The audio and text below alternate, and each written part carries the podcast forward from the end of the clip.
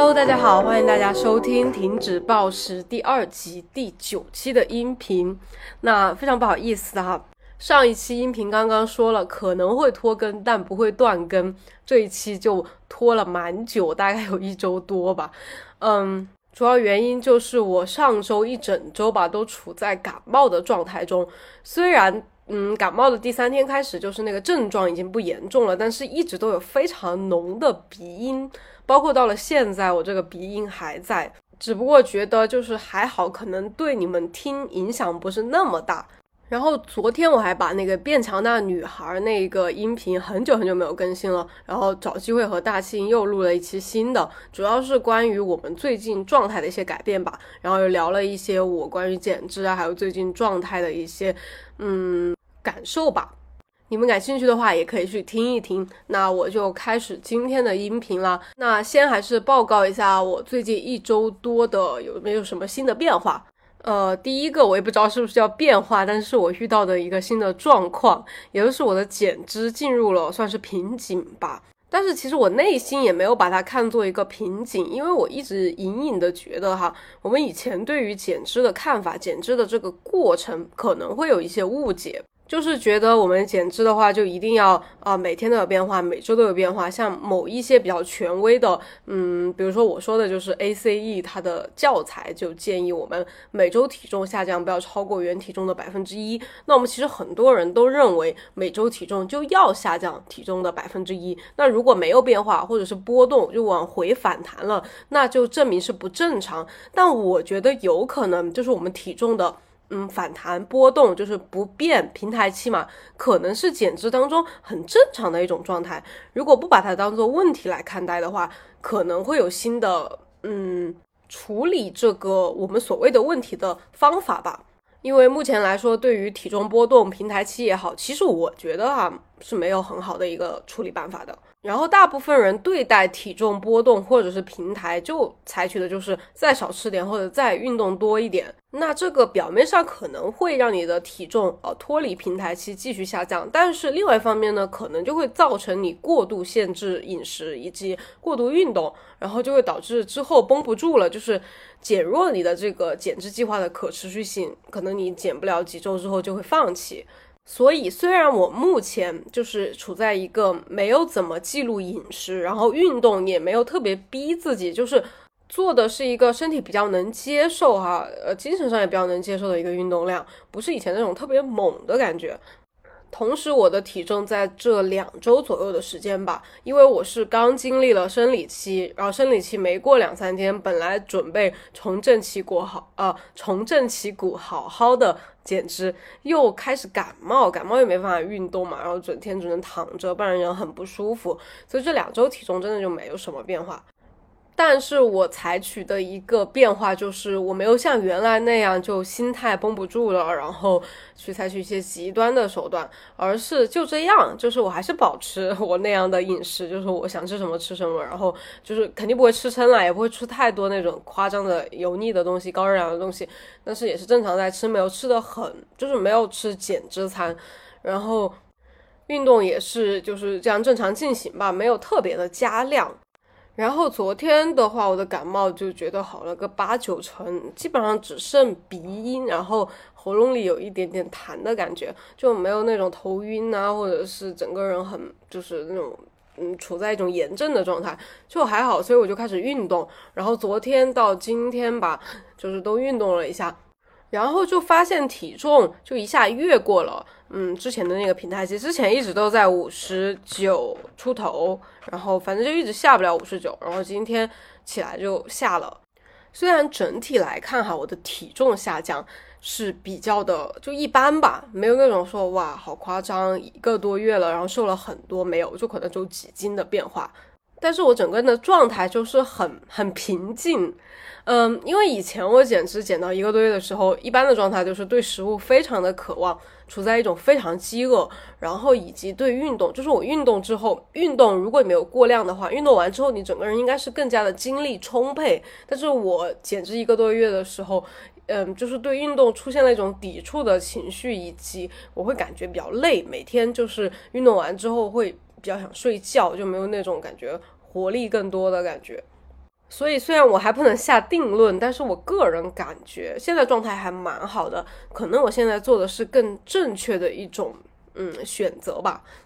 然后这个也跟我一开始的初衷是比较契合的，因为我想的是，我很想把之前贴在自己身上的那个健身健身博主的标签给撕下来。呃，不是说我想偷懒了，我不自律了，然后我那个堕落了，而是，嗯，我虽然最开始是因为减肥、暴食、健身这样的标签被大家喜欢，但是作为我来说的话，健身减肥并不是我生活的全部，我还有很多其他的爱好，我也有嗯，就是想要去休息、想要去放松的那种时候。但是由于给自己贴上了健身、健身博主这样的标签，我就觉得我好像要就要过一种非常与众不同、非常极端的生活。我的整个生活都要围绕着健身，然后我要因为健身付出非常非常多的东西，然后最后得到的那个样子、那个状态。其实并不是我想要的，以及也不是很适合我，所以最后的那个状态也不会是一个很好的状态。然后同时，我觉得我面对的观众吧，或者是就是你们，我觉得大家都是普通人吧。就这个普通是指，嗯，大家都是有比较多元的生活的，不是那种。呃，嗯，是那种很极端的某一类、某一派的人，然后他的生活只需要做那一两件事情。大家都是对有家人、有朋友，然后有工作，呃，想放松自己，然后不会说呃要像当明星啊、当博主这样每天都要特别特别光鲜的那样面对嗯外界。那。这样的话，大家其实对于减脂这件事情，只是说想改善一下自己亚健康的状态，或者是因为超重想要稍微的减一下肥，过上一个比较平衡的生活，而不是过上另一种极端的生活。所以我觉得我的定位吧，就是把自己当做一个嗯普通人，我比较追求健康的生活，好一点的身材。所以我就想，嗯，比较正常的，就是保持我正常的生活节奏，然后在我嗯能够抽出来的时间里去运动，然后以及保持我不挨饿，因为挨饿我就没办法去工作了，没办法出去玩，没办法保持一个充沛的精力去面对呃生活中的其他事情，然后我就要正常的吃饭。所以我觉得在这样的前提下。我们的减脂不会很快，就比如说一个月、两个月就瘦很多，脱胎换骨。因为可能也有部分的普通人，他想的是啊，我就用这一两个月去减肥，我之后还是过我正常的生活，所以我这里一两个月可以狠一点，然后对，然后快一点减下来，之后我就不用去减肥了，不用去运动了。但其实这个根本就不现实啊！大家知道，减肥只是一种，嗯，减脂吧，就是身材变好，其实是。找一种新的生活方式，而不是说你短时间这两三个月逼自己啊忍一下，然后两三个月之后又去恢复你原来的那种生活节奏，那肯定又会复胖回去啊。所以总的来说吧，我觉得就是大部分人还是适合比较节奏缓慢，然后时间长一点、周期长一点的这样的减脂。所以我现在试验的也是这样的减脂方法。总之来说，就是目前还是一切顺利的，基本上和我想象的差不多，然后我都是比较能接受的，就希望嗯继续坚持下去，然后之后能够有一个好的总结吧，分享方法的分享给到大家。呃，然后还说漏了一点，就是我还比较开心的，就是。嗯，怎么说呢？虽然我生理期，然后遇上感冒，就是感觉好像打乱了我的计划，但是我并没有像原来那样变得非常的焦虑、暴躁、烦恼。因为我转念又一想啊，就是女生都是有生理期的呀，这个是没办法避免的，同时感冒。虽然我们可以尽力去避免感冒，但是感冒生病或者是你怎么的，除了感冒，还有一些其他的病痛嘛。你没办法避免啊，你是个人，你就要生病。那这个生病，还有生理期，还有比如说有的人的工作要出出差，然后应酬啊什么，所以你不可能说就避免了吧。然后我觉得这些都其实应该是减脂计划要考虑进去的一部分，就这种意外情况。像我以前做教练，包括我的一些教练的同行嘛，认识的人，其实我们在呃面对客户的时候，就是来健身、来减肥的人，我们都会。即使他有工作、有应酬、有他喜欢吃的东西，他要去旅游，他要怎么怎么，就是很多这样的事情。然后我们都会给他一个建议，就是尽量，嗯，就是不要去做那些事情，也不是这个意思了。就是比如说你应酬，你就我们给他的建议就是说，尽量少喝点，或者出去旅游就尽量少吃点，吃的健康一点。他怎么可能呢？你说应酬就是要喝酒啊，吃一些对比较热量高的东西，然后旅游也是一样的呀。你你不可能让大家旅游还带着什么鸡胸肉啊，然后去吃健康餐啊，别人肯定都要去吃当地的美食，是不是？那我记得就是当我们的会员嘛，就是来健身的人，他们因为这样的一些特殊原因。中断了健身，然后可能吃了一些东西，导致他的体重呃反弹或者是一些体型的变化，呃体型就是变变得比以前更胖一些。然后他们回来回到这健身房的时候，我们就会有意无意的传达一种信息给他们，就是你失败了，你没有坚持，你白费了，你你就是就是就是把这样一件事情当做一个问题，没有把它当做一个常态。那其实会员就是会因为我们这样的一种对这样的看法嘛，就被影响到，所以他们很多就会放弃，或者是慢慢的就是兴致没有那么高了，然后他们的健身计划、减肥计划就很容易这样不了了之。但是那个时候呢，我们这样一群教练嘛，其实会把这个现象就是 归结于那些人没有毅力，那些人的问题。但是我现在想，其实并不是。其实也不说并不是啊，其实不是全部是人家的原因，其实可能也有蛮大一部分原因是你这个计划并不适合他，你的计划的问题。所以我觉得我呃对这两个月不到的减脂吧，然后就是也出去旅行了，也生理期，然后感冒，然后还有就是一些偶尔的偷懒和比较 累的时候想休息的时候，这些。我都去嗯打引号的放纵了自己嘛，但是并没有对我的体重或者是减脂造成很大的破坏性的影响，因为我把这些事情都看作正常的，然后以及我没有把我的减脂计划看作一个死的，就是我嗯，因为还有一周嘛，我就两个月了，我肯定达不到我最开始定的两个月的目标，但是我的心心心态，我想的是哈。这个目标是可以改变的，因为我其实是一种做实验的心理嘛。那我就想，那我以后的减脂不能把两个月定这么这么多的斤数为目标，而应该改一下，因为里面要考虑到旅行呀、生理期啊、生病一些意外情况，要把这些纳入进去，所以这个目标应该调低一点。那我不知道你们对于我这样的想法什么看法，但是我如果用原来的我，就是原来的我的想法来看待我现在的想法的话，可能会有一点批判吧，就是觉得不太自律，不太努力，因为我原来的话太多的受到那种啊成功学呀，或者各种鸡汤啊，各种励志啊，自律的那种观点，就是觉得人不应该对自己要求低。就是你没达到目标的话，你就应该惩罚自己、批评自己，而不应该给自己找借口。但反正我现在觉得，嗯，至少这样的成功学吧，鸡汤不太适合减肥的人，尤其是我这一类的减肥的人。所以没有批判自己之后呢，我反正我现在啊，就目前的心态，我觉得很好，我也很很欣赏这样拥有一个好心态的我，因为既然事实已经是现在这个样子了，嗯。与其埋怨自己、责备自己，或者做一些激烈的手段去挽回，不如就接受的心态，然后再去想下一步的办法。不要说硬碰硬的，非要去哎把自己怎么怎么样啊，搞得特别特别累啊，特别特别夸张那种。唉，因为我觉得人生在世嘛，主要是开心。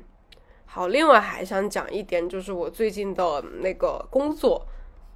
就除了音频之外的话，就是我做视频嘛，或者写一些图文呐，一些自己的感想。嗯，我觉得在去年吧，至少有一段时间，我是处在一种觉得，嗯，因为虽然我现在做自媒体，大家可能觉得是个很自由的工作，可以自己想干嘛干嘛，然后就没有上班那么的有压迫性啊，或者是有一种不自由的感觉。但是去年的某一段时间，我就有一种。不自由的感觉，就像在打工的感觉，嗯，因为可能就是我受到了一些关注之后，心里就会比较在意那个粉丝啊、播放量啊这些数据，然后就会觉得想要去做一些别人喜欢看的，以及现在比较流行的，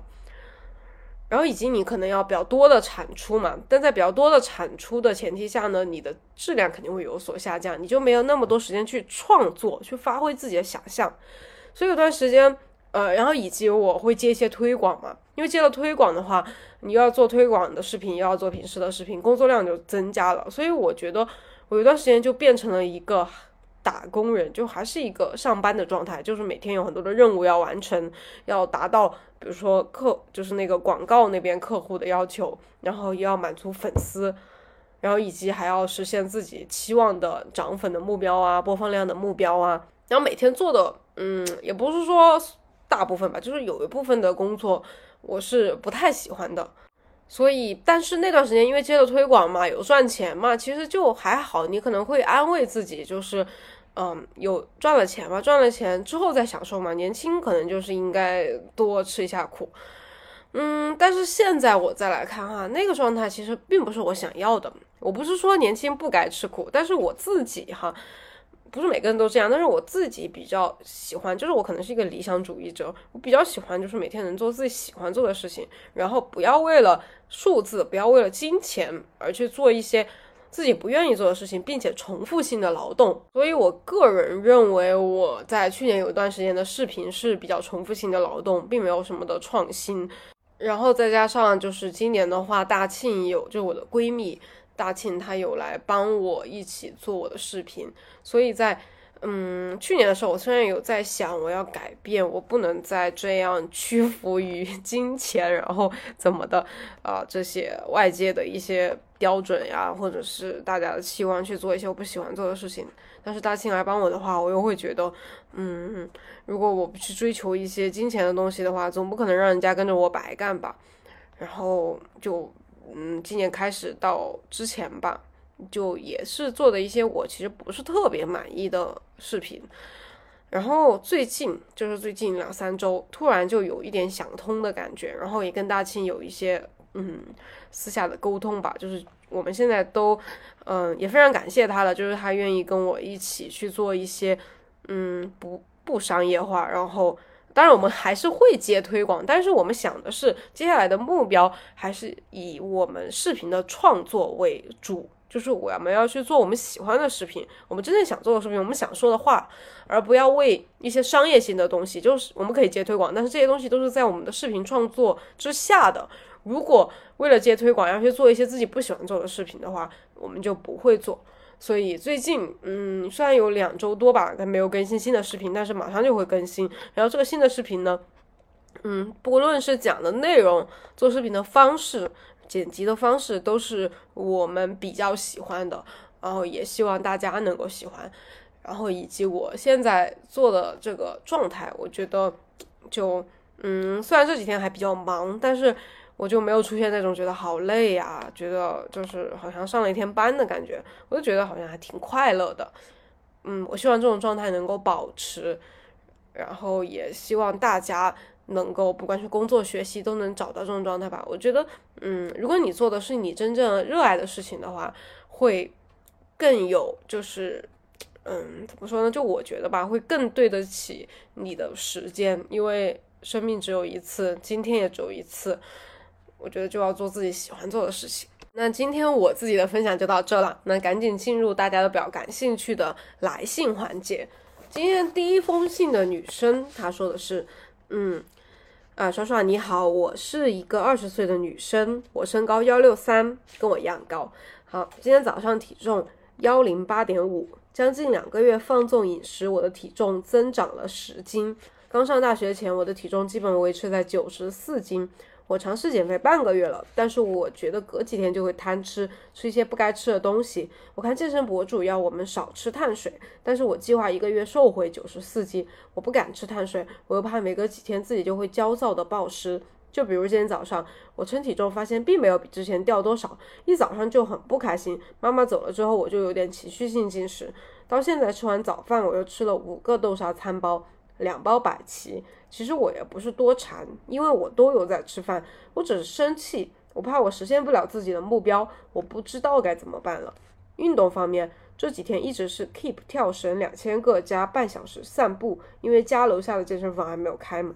每天晚上一个小时的有氧足够了吗？你能给我一个建议吗？针对我这种情况，饮食、运动用什么方法？我每次减脂两三天就会破戒，以前我都可以很好的控制自己，我真的不喜欢这样不自律的自己。好的，首先先非常感谢你的来信哈，嗯。啊，我不是每次都故意说迎合你们，但是我真的觉得好像，就是你说的这些点跟我好像。首先，当然哈，你身高虽然跟我一样，但是你说你原来的体重，就是你应该是一个比我瘦的女生，然后最近体重是长了十斤，然后你想减回去，但是你可能是看一些健身博主或者是网上的一些方法吧，就是让你少吃碳水，然后你。嗯，就是出今天早上称体重的时候发现啊没怎么瘦，然后你就有点情绪性进食，然后你的运动是呃跳绳以及散步。首先回答一下你这个问题吧，就是你的运动量够不够的话，主要还是看饮食吧。就是你首先肯定还是要先确定你减脂的一个目标。我看你说你是想瘦回你原来的体重，你就相当于说。想要在一个月的时间里面瘦十来斤，呃，首先怎么说呢？我现在反正是就是说不会故意的去反反对人家的一个目标吧，呃，但是这个呃，你本来体重就才一百零几斤，然后你还要一个月瘦十几斤，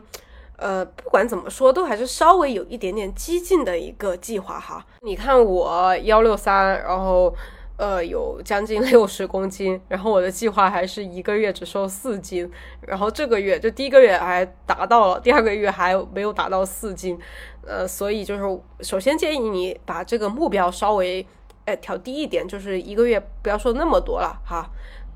然后在你自己的一个嗯一个月要瘦多少斤的目标上，你要去设计你的饮食计划，然后你的饮食呢要和运动之间有一个热量赤字嘛。如果以你嗯这个目标的话哈，你肯定想要瘦的比较多，那热量赤字肯定会特别大。那你我们又觉得不应该节食，嗯，那这样来看的话，你目前的这个运动肯定是不太够的。哦，这是怎么说呢？就如果是以前的我的话，大概可能只能嗯给你这么一些建议。但是今天的我就目前的我，我会给的建议是什么？就是能不能我们把一开始的这个思路去改变一下。因为一开始，包括我之前也是给大家教的方法是先定你想瘦多少斤哈。我觉得要不咱们就嗯，大概有个概念嘛，就是你可能像个想瘦个十来斤，呃，但是不要把它当做你的目标。然后你先看你现在大概的饮食状态什么样子，比如说你是一日三餐都是点外卖，在外面吃吃比较油，然后还会吃还会喝奶茶，吃一些零食，然后还会外食，以及你不怎么运动。好，这个时候有哪些点可以改变呢？比如说，我可以先不喝奶茶了，先减少零食，然后以及我运动可以先每每天半个小时，或者每天做个力量训练，然后以及怎么怎么，就是多少的运动量是你能够承受的，不会感到难受的。然后你再这么去进行个两周左右，看你能瘦多少斤。哦，如果你觉得这个斤数是你比较理想的，比如比如说你觉得两周要瘦个两三斤、三四斤达到了，那继续现在的方案。好，继续减了一阵呢，你就发现，嗯，体重没有办法像我理想中那样变化了。那你就可以开始，我建议是先增加运动量，就是因为你也运动了几周了嘛，那运动能力肯定提升了一些，怎么都可以稍微增加一些了。比如说你原来是运动一个小时，那我们就改成一个半小时，这样再坚持一周到两周。同样也是，如果体重变化比较理想，就继续；如果不太理想，咱们就调整饮食。然后饮食运动，饮食运动，我觉得这样交叉着调整吧。反正现在，呃，就是我自己也是处在一个正在尝试新的减脂方法的，嗯，那个里面，我也不能给你很确切的，就是说你一定这么做就可以哈。我是觉得我现在是这么做的，而且我还比较满意现在的状态。然后同时呢，心态其实要调整。你有几个心态的点跟我特别像，一个是早上称体重，发现体重没有比之前掉多少，然后就会不开心。然后就会情绪性进食，然后你还分析的特别对，你对自我的了解还是蛮到位的。就是你知道你不是馋，因为你在吃饭，就是没有特别的挨饿，但是你特别生气，你是因为生气，然后以及害怕实现不了目标就焦虑嘛，不知道怎么办，就是这种各种复杂的情绪导致你的呃进食。那我之前也完全是这样，我就是一个，就是也不是说对自己要求特别高吧，就是一个蛮焦虑的人，就是希望自己能够越来越好，就比别人好，然后越来越优秀，然后就是做什么事情都能很快的成功。对待减脂我也是同样的态度，然后就会跟你差不多吧，就是每天称体重，然后发现体重不太理想，然后最近又比较嗯，就是觉得还是努力了的，然后但是又不又不确定吧，哎呀，不知道，然后就是好烦啊，然后就想吃东西，因为就是。你陷入了这种不知道的时候，你就对你目前的状况失去了一种掌控感。那我们每个人都是需要安全感的，安全感其实就是掌控感。你能够掌控某些事情的发展，你就会有安全感嘛；掌控某个人，你就会有安全感嘛。所以，嗯，那没办法，我能掌控谁呢？我只能掌控我自己去吃东西呗。因为运动太累了，然后节食受不了，然后只能去吃东西，然后吃东西就会有一种发泄的感觉嘛，所以就会这样情绪性进食。你最后说的是啊，你每次减脂两三天，就现在嘛，两三天可能就受不了了，忍不住了要破戒。然后你以前都可以很好的控制自己，然后不知道怎么办。我也是，我在最开始的减肥，我就是嗯节食，就是纯 纯节食加纯有氧，然后还坚持了。半年吧，还瘦了蛮多，然后我觉得哇，自己好厉害，我就觉得我自己还是挺能控制自己的。但是后面我就出现了各种反弹，就类似你这样的状况嘛，就反正体重不怎么变了，然后就情绪性进食了，然后就嗯暴食了，就总是想着，哎，我就不能像以前一样吗？我明明上次就那么坚持，那么能坚持，怎么现在就不行了？一定是可以的，我一定要找回原来那个状态。然后可以告诉你的就是，我并没有找回原来的状态。我直到现在已经五六年了，我都没有再回到第一次减肥的那么高效的状态，那么有毅力的节食，因为再也回不去了。因为一方面，你人的毅力真的是有限的，啊，你不能光靠毅力去减肥，因为你可能还拥有跟原来一样的毅力，但是你的身体已经不一样了。呃，这个我可能很多视频都已经讲过了，你可能也听说过，就是。嗯，你如果节食之后，嗯，你的身体其实会发生改变，你的身体组织已经发生变化了。比如说，你节食之前瘦了五斤，但现在又长了五斤回来，之前瘦掉了五斤里面可能有三斤多都是肌肉，但你现在长回来的五斤可能是纯脂肪，就相当于说你把原来三斤的肌肉替换成了呃三斤的脂肪。当然，这是一个非常抽象，就数字完全是随便举例的哈，不一定有这么多，但是。大概意思就是你会把一部分的肌肉变成脂肪，你就你的身体组织、你的体脂率就发生了变化。然后同时，呃，我们的大脑，嗯，就我们的身体哈，它不是一个机器，不是一个呃很清楚哈，这是电池，然后这是什么线路，这是电线，而是一个非常复杂，就现在呃科学家都没有搞懂，当然我们也不可能搞得懂的一个系统。然后在我们节食之后，我们的呃那个什么内分泌系统啊，还有各种反应机制啊，对碳水的吸收啊，囤积脂肪的那个速度能力啊，全部发生了改变，所以就导致我们现在呃就会更容易控制不住自己，因为之前你第一次的时候，最开始的一两次的时候，那个身体还不知道你在干嘛啊，它可能反应没有那么快。啊，他就让你能够坚持几个月都在节食，都在控制自己。但现在他已经知道了，他已经经历过了，所以你一旦开始降低那个热量摄入，他就知道，哎，你又来了哈，嗯，就是又有问题了哈。那他就会马上启动他的那一切的机机制，比如说，啊，分泌各种激素，让你的食欲大增，然后也是分泌各种激素来影响你的情绪，调节你的这个神经反应，然后让你变得。沮丧，然后暴躁，然后更加容易去吃东西，反正就是各种啦。所以可以说，现在的我们已经不是原来那个我们了。原来我们可以坚持，现在不能坚持，就是因为原来做错了。所以你继续还做原来的方法，你只会未来的自己比现在的自己更加不能坚持，更加的那个暴躁。也就是说，我我很想说的就是，你其实我不知道你现在有没有，但是我觉得你继续这样下去的话，你就会。走我的老路，就是你会出现明显的暴食行为，反复的暴食，然后没办法控制自己，然后还会有更严重，可能就会出现暴食症、进食障碍。这些都不是恐吓你，不是开玩笑的，都是我很认真、很很认真的在就是提出那个建议吧，就是不要再这样继续下去了。然后以及你最后的一句话就是，我真的不喜欢这样不自律的自己。这个也是我原来对自己的评价，我对自己评价就是比较负面的。但是我想说，呃，嗯，就是我刚刚说的那一些嘛，其实可以看出你并不是不自律，是因为就是你的这样的行为已经让自己身体机制发生一些变化，你不能再用理智、用你的头脑去控制你的身体了。这不是自不自律的问题，因为我就记得我在就是反弹之后吧，暴食症阶段的时候。嗯嗯，那个时候其实暴食症都算好了一点嘛，但是因为我又有点思想不太，就是思想又跑偏了，又觉得哎呀好想瘦啊，就是觉得啊作为一个健身的人不应该这么胖，然后我就我就说我这是怎么就是下了很大的决心，就给自己发了很多誓，然后以及嗯就是觉得一定要做到，必须做到，就不做到我就去我就去我就不活了，就是那种。然后我就说，我就每天喝一大杯自己自己打的那种豆浆，没有糖的，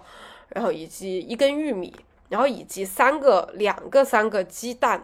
就是我每天只准自己吃这些东西，因为我一定要瘦，而且我要快点瘦，因为我忍受不了慢慢的瘦，我就想快点瘦，所以我就坚持了一个多月吧。呃，瘦了十多斤，可能就达到了你自己的目标，你定的这个目标。哎，但是你千万不要学我刚才说的那些啊。然后我就，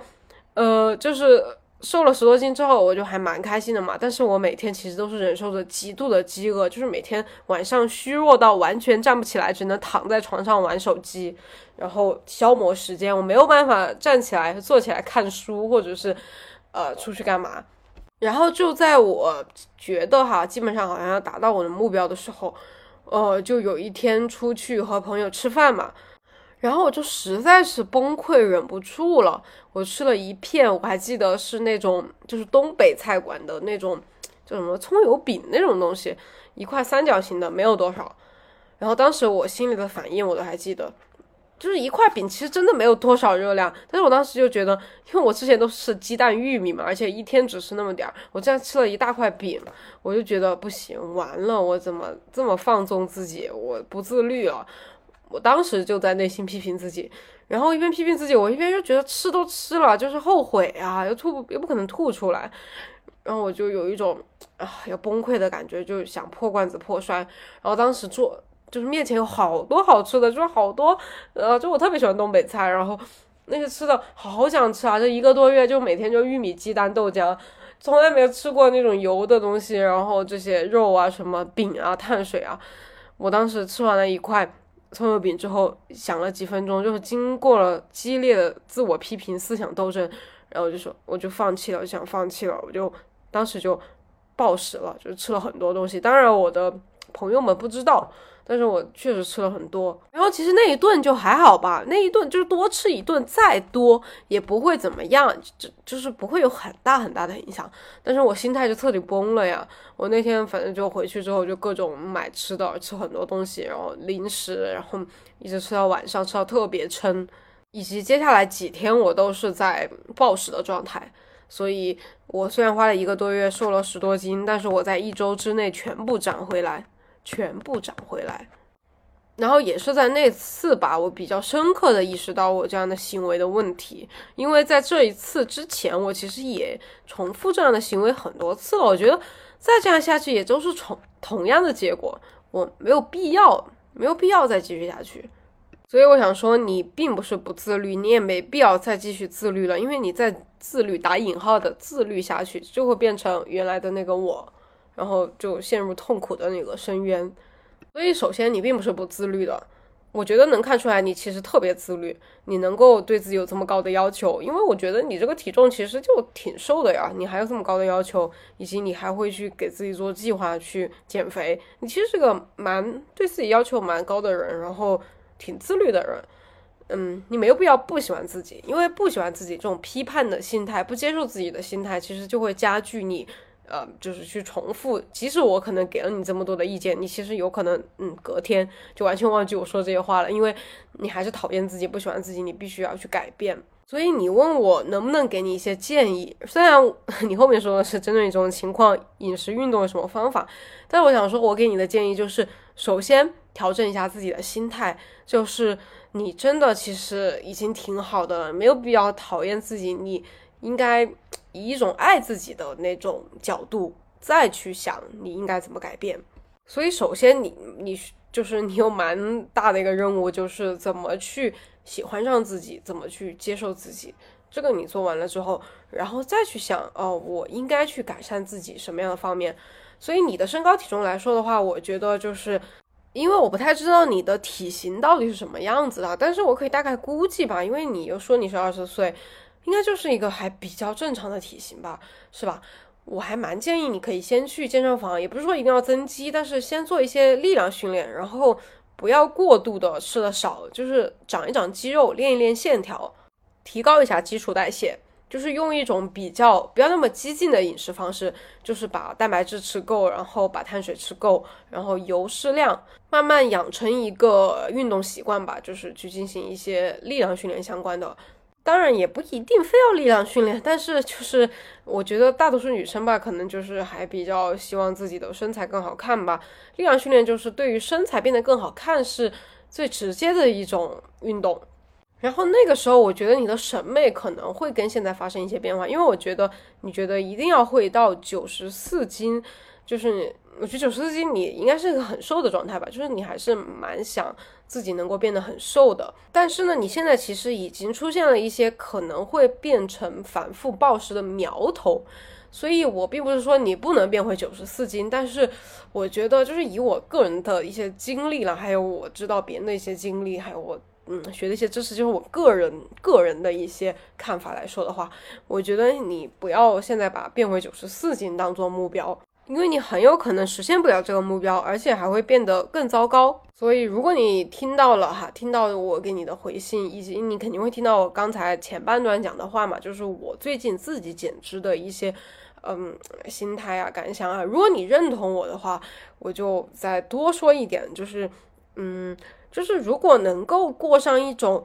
嗯，比较放松，不要觉得自己一定一定要变成什么样子，一定要说符合这个社会的审美啊，嗯，变成大家比如说网络上啊，你打开手机、微博、小红书什么看到的那些女生的那个样子，然后我可以嗯开开心心的吃饭，然后不用去嗯特别烦，哎，看到自己今天没有瘦，哇，我好不开心啊，我觉得自己好差，我好不自律啊。而是每天都觉得，嗯，我挺好的，然后我今天也做到了我想做的事，就是基本的一些想要设定的目标嘛，我都达到了。那我今天就可以去吃一些我喜欢的东西，见一些我喜欢的人，做一些我喜欢的事情，我可以放松一下，然后不用时时刻刻都紧绷着，觉得自己一定要怎么样，一定要达到那个目标，一定要变成别人觉得好的那个样子。就是吧，我最近对也在思考一个问题，就是有一些我们觉得。我们想要得到的东西，或者要变成的样子，是不是我真的、我真心的、从心底里的，我个人觉得想要达到的那个目标、那个样子，而是可能是周围的啊，这个社会或者是外界强加给我的，呃，影响我的，然后这样一些东西，其实我可能可以不需要，我可能不需要那么多钱，那么多人喜欢。那么就比人好，比其他人好很多的身材，我可能不需要。我最近也看一本书嘛，就是，呃，它里面说的一句话，我还蛮，也不是说特别特别认同，就是我觉得，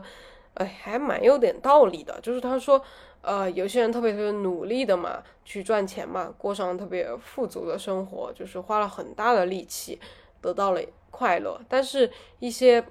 就是修行者或者是智者那种。他们只需要坐在一个很简陋的地方，喝一杯茶就能获得那样的快乐。所以，如果非要比较的话，哈，非要说我比你厉害，或者我要比其他人更厉害的话，那我们以更微小的代价获得更大的快乐，是不是就？更厉害呢，更值得去做呢。那想要这样获得快乐的话，就更多的是要去从内心出发，就是调整你的内心、你的心态、你的想法、你的态度。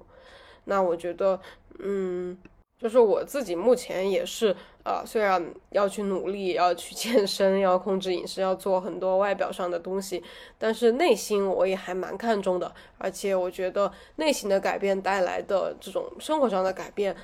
更巨大，就是是更本质的快乐，就是原来你可能一百有一百块钱的快乐，变成了有一千块钱的快乐，你更快乐了。但是更快乐的那个幅度，其实还是在那个层面上的。但现在心态的改变，其实是又到了另外一个层面上的快乐的感觉。好的，那今天的音频呢，就录到这里啦。希望你们能够有一些启发吧，也能够喜欢。嗯，那我们下周再见啦。拜拜